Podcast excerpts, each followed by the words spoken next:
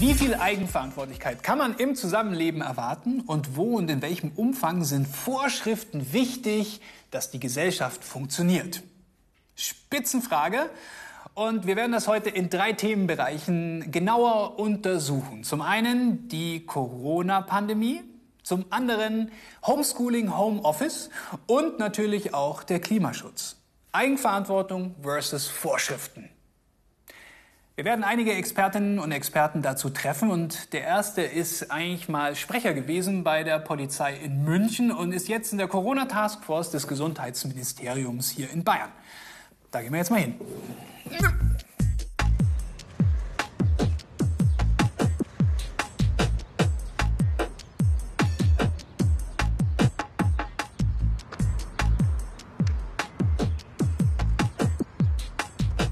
Eine Frage gleich mal vorab. Wozu brauchen wir eigentlich Vorschriften und Regeln? Weil ich sehr froh bin, dass wir nicht mehr das Recht des Stärkeren haben. Ich glaube, äh, Regeln sind in einer zivilisatorischen Gesellschaft ein Gleichmacher, der dafür sorgt, dass äh, gleiche Sachverhalte bei unterschiedlichen Menschen immer gleich bewertet werden. Und äh, ich glaube, ähm, das ist ein echtes Kulturgut und unglaublich wichtig, auch mit Blick in die Zukunft. So, jetzt reden wir ja die ganze Zeit schon von Vorschriften. Aber was bedeutet denn eigentlich der Begriff Vorschrift?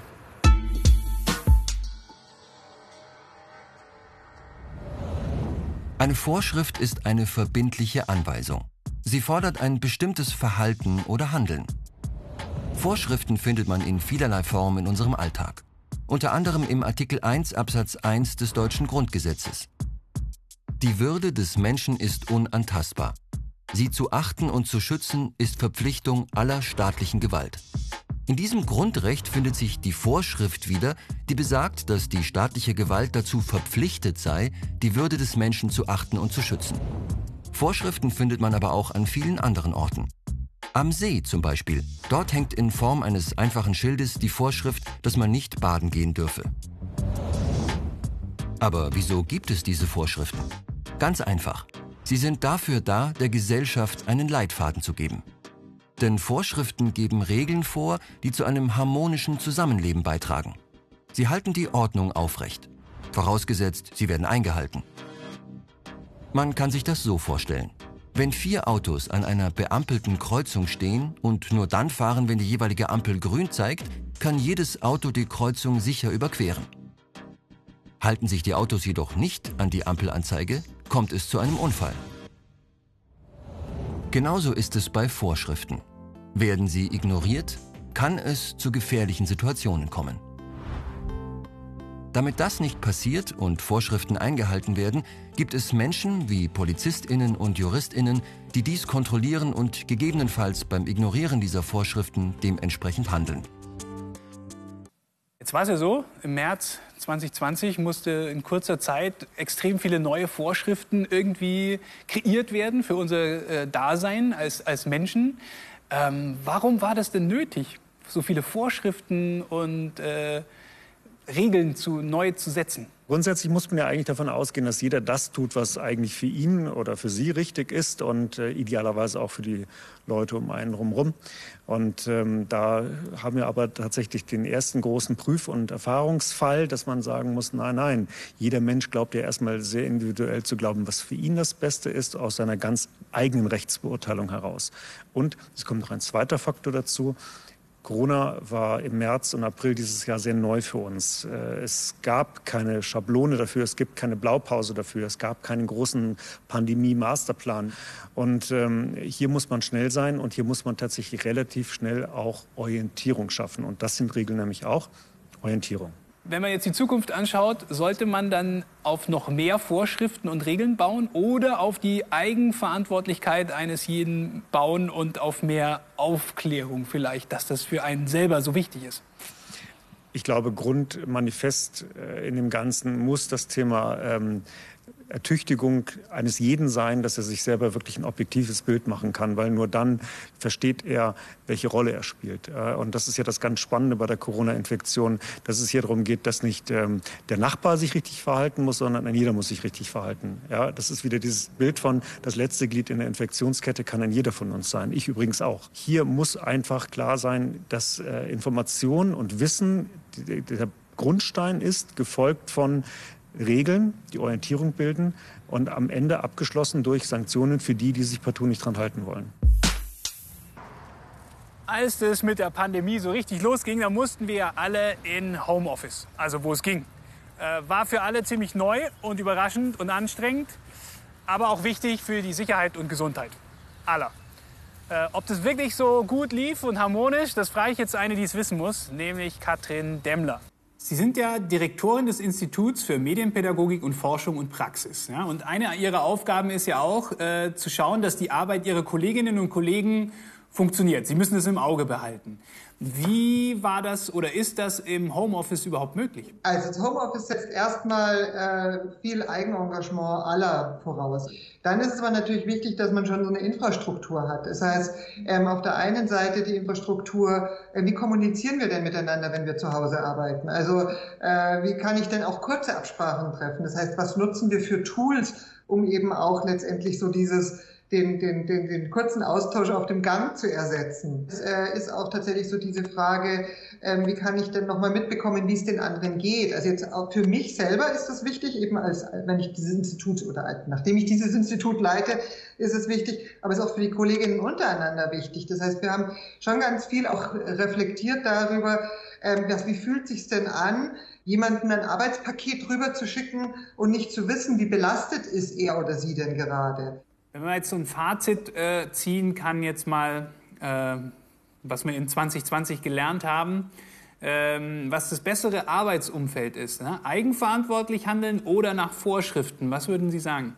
Ich denke, wir brauchen Vorschriften, um eigenverantwortlich handeln zu können. Also es, es ist sozusagen äh, also ein, ein rein eigenverantwortliches Handeln. Also auch ein, ein, ein selbstständig Tätiger oder eine selbstständig Tätige braucht irgendwie äh, Termine, bei denen was abgegeben werden muss, wo was fertig sein muss oder so.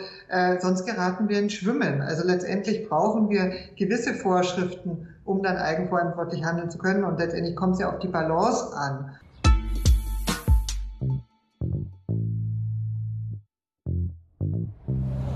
Das Homeoffice ist eine gute Lösung während der Corona-Pandemie, um Infektionen zu vermeiden.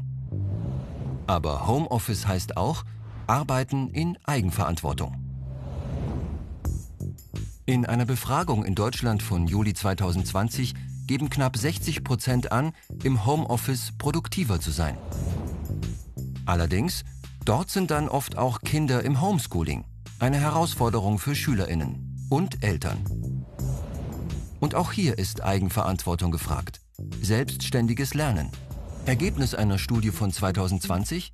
Beim Homeschooling während der Corona-Pandemie ließen sich viele SchülerInnen leicht von Smartphone oder Laptop ablenken und lernten nur etwa die Hälfte der Zeit, die sie vor Corona fürs Lernen genutzt hatten. Statt 7,4 nur 3,6 Stunden. Sie saßen zwar vor dem Bildschirm, haben aber anstatt zu lernen mehr gespielt und ferngesehen als vor der Pandemie.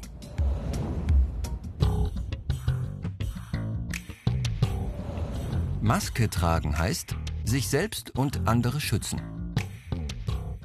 Laut einer Umfrage waren im April 2020 88 Prozent der Deutschen für und 11 Prozent gegen die Maskenpflicht im öffentlichen Raum. Anfang September 2020 waren schon 94 Prozent dafür und nur noch 5 Prozent dagegen. WissenschaftlerInnen folgern daraus, die Menschen akzeptieren das Maskentragen besser, weil es Pflicht wurde. Wenn es freiwillig wäre, könnte eine Spaltung in der Gesellschaft entstehen. Leute, die Masken tragen, würden womöglich als krank oder überängstlich abgestempelt werden. Eine generelle Pflicht schafft hier Gleichbehandlung für alle.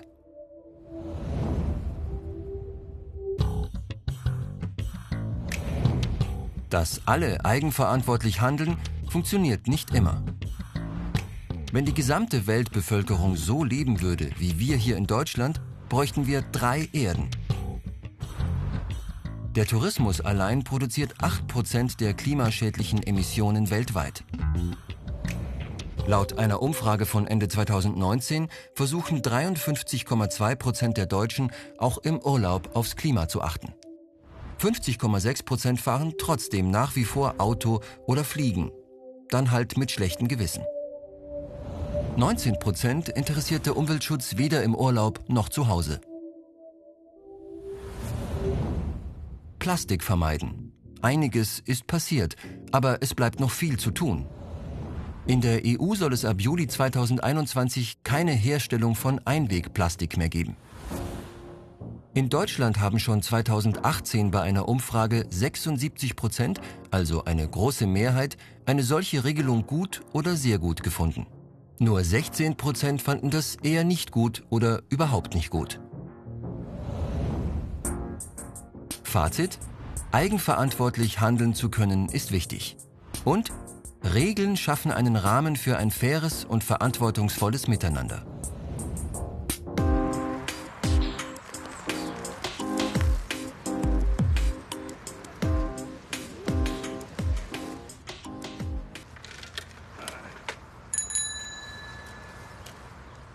Ich bin virtuell verabredet mit Professor Dr. Gerhard Rehse. Der ist Umweltpsychologe und ich habe richtig viele Fragen. Mich interessiert ja heute, was, was die Eigenverantwortung und die Vorschriften so angeht in Bezug auf Klimaschutz. Wie viel wird denn eigentlich eigenverantwortlich gemacht in Bezug auf äh, Umweltschutz? Wenn wir uns jetzt wirklich so das eine Bewusstsein anschauen, das ist recht hoch tatsächlich in Deutschland, ist europaweit auch recht hoch. Eigentlich, wo es hapert, ist dann wirklich die Umsetzung im Alltag. Kann man dann sagen, wenn es mich persönlich zu sehr einschränkt, da hört dann bei den Personen äh, die Eigenverantwortlichkeit auf und da müssten Vorschriften dann her in Bezug auf Klimaschutz. Ja, vielleicht, vielleicht, kann man das, vielleicht kann man das so zusammenfassen, wobei es natürlich problematisch ist, dann gleich mit Vorschriften zu kommen. Ne? Also ähm, ich meine, persönliche Einschränkung ist ja sowieso so ein Thema, was äh, sehr giftig auch diskutiert wird. Ja? Also ich meine, Ende der 70er Jahre ähm, da ist erst die Gurtpflicht eingeführt worden. Ja, da habe ich selber noch nicht gelebt, aber was ich so gelesen habe, gab es da riesen Radau von äh, Bevölkerungsgruppen. Oh, jetzt muss ich mich immer anschnallen, was ist das für eine Freiheitsbeschränkung? Und ich meine, heute hinterfragt das kein Mensch mehr. Ja? Und ich glaube, so ist es bei, bei vielen Vorschriften, dass erstmal so ein bisschen so eine Abwehrhaltung ist. So, uh, jetzt wird wieder was geregelt, Freiheit wird entzogen. Ähm, es wird Punkte geben, da kommen wir da nicht drum rum. Ja, ich bin jetzt niemand, der sagt, wir müssen die und die Sachen alle verbieten und die und die Sachen alle regeln. Aber ich glaube, so ein gewisser politischer Rahmen, der bestimmte Verhaltensweisen einfacher macht, ja, also der zum Beispiel das einfacher macht, sich gegen einen Flug zu entscheiden oder das einfach, einfacher macht, sich für ÖPNV zu entscheiden, ich glaube, die brauchen wir schon. Und das können äh, monetäre Anreize sein, also wie finanzielle Anreize. Das die eine Sache, die nicht so wünschenswert ist, teurer wird, die andere Sache, die wünschenswert ist, günstiger wird. Aber Geld ist nicht alles. Ja, es muss halt auch verfügbar sein. Es muss vielleicht für einige auch irgendwie cool sein oder äh, fancy oder was auch immer. Da spielen halt ganz viele Sachen mit rein. Zusammenfassend kann man sagen, Vorschriften sind gut, Eigenverantwortung ist besser. Es gibt allerdings natürlich auch äh, Situationen im Leben, da gibt es gar keine Vorschriften. Da ist natürlich dann eigenverantwortliches Handeln besonders gefragt. Ich finde es ganz interessant, dass wenn man mit anderen Menschen darüber spricht, ne, Eigenverantwortung, Vorschriften und so, dann heißt es immer, ja, also wegen mir, ich brauche keine Vorschriften, ich bin so eigenverantwortlich, also wegen mir würde da eh nichts schiefgehen. Ne? Aber die anderen, die halten sich natürlich an nichts. Ne? Ich befürchte, es ist gar nicht so. Ich glaube, wir müssten uns da auch sehr stark an die eigene Nase fassen. In diesem Sinne, bleibt gesund und bis zum nächsten Mal hier wieder bei Respekt.